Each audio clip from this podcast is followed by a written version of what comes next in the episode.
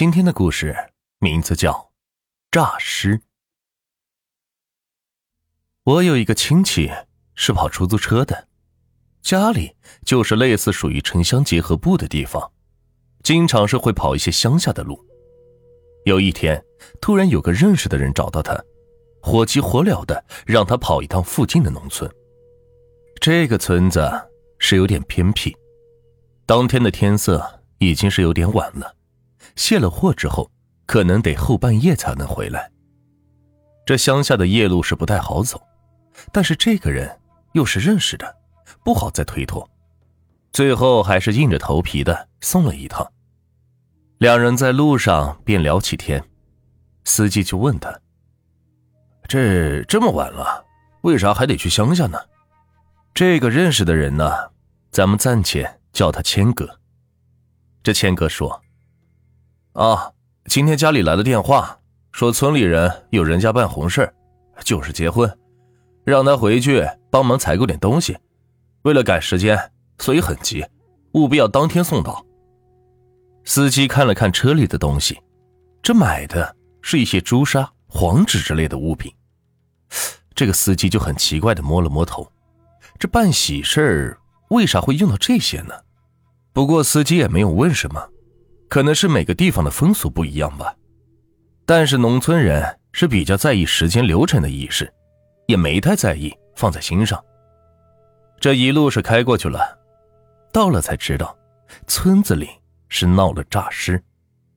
这据在场的人说，在这个村子里最角落的地方有一户人家，是一家三口，一个老汉和儿子儿媳一起住。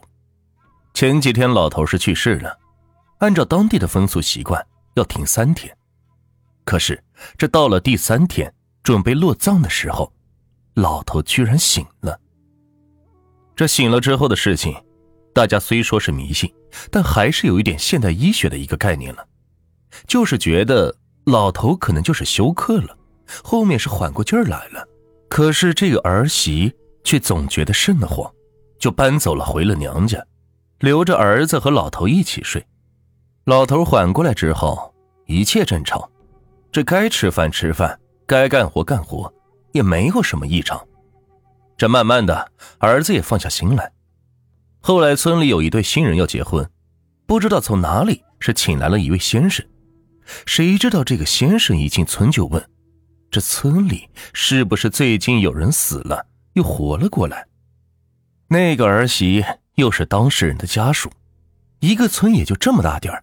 都是沾亲带故的，这本来就觉得有点瘆人，再一听先生这么一说，就立马把公公活过来的事情跟这个先生是讲了一遍，然后这个先生又把老头的儿子也叫了过来，对了一遍，证实了两个人讲的话没有什么出入，然后这个先生就对着老头的儿子说：“休克也没有休克三天的，死了基本差不多停一天。”休克了三天又醒了，基本可以确定是不对劲了。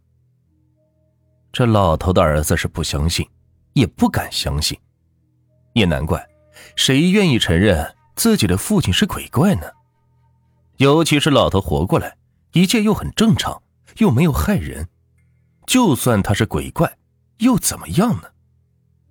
先是看着他说：“这人诈尸起来之后。”没有在电视机里那么恐怖的，是有思维的。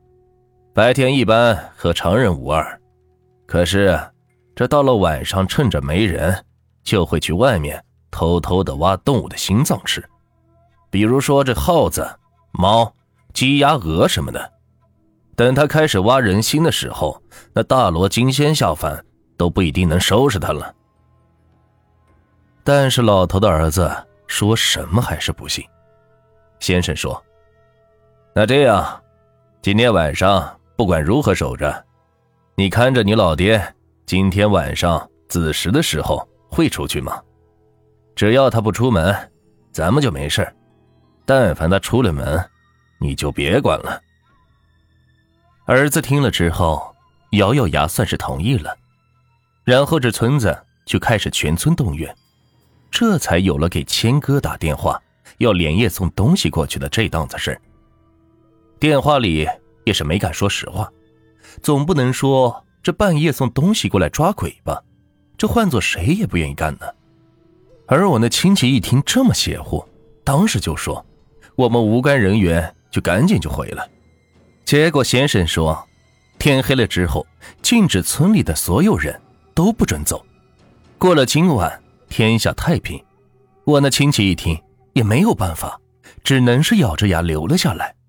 后来先生画了一对符给这个儿子，然后对着老头的儿子说：“老头一旦出了门，你就把门和窗户关死，然后就把这个符都给贴上，不要出来。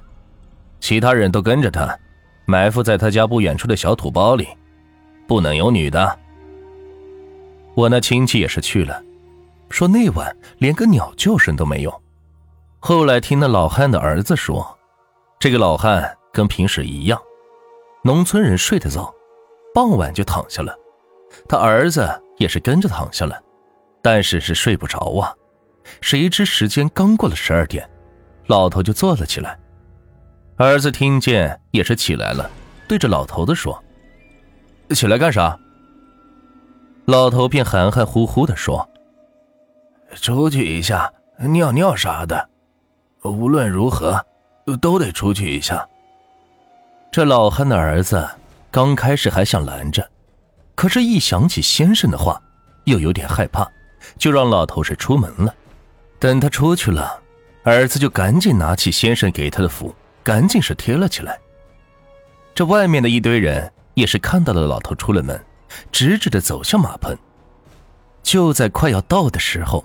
突然是不动了，然后像疯了一样的往回跑，这跑到家门口就站着不动了。他儿子后来说，当时他站在窗户里向外面看的时候，也是吓得个半死。这时先生就说：“你们先不要动，听我喊你们再出来。”然后这个先生就拿出一张黄符，用大头钉钉着符的一端，然后拿起符的手放在背后。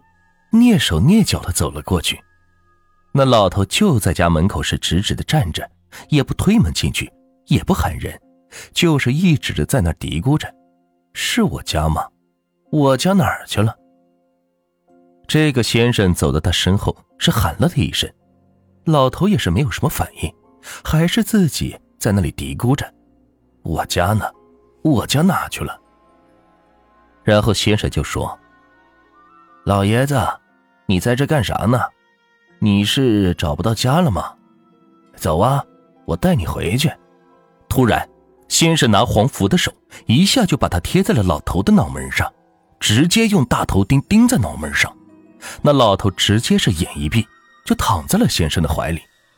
这先生就喊：“大伙都过来，搭把手，拖过去烧了。”一边是叮嘱着屋里的儿子：“明早鸡叫之前。”不能出这个门然后这一堆人，也包括我那个亲戚，点把火就把那个老头给烧了。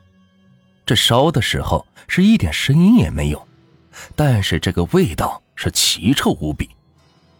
然后按照先生的要求，结婚的那一对也不用挑时辰了，第二天立马办事，说是冲喜，尤其是跟着烧的这帮人，一起去喝喜酒。我那亲戚也是没办法，硬着头皮是在那儿多待了一天，喝了个喜酒。这到了第三天才回家，他自己也说，在那一边也不敢告诉家里人自己在干啥，着实让家里人是担心了一把，而且自己也吓得不轻。从那之后就再也不敢跑出租车了。由于当时我的年纪还小，听完这个故事之后。我是做了好多天的噩梦。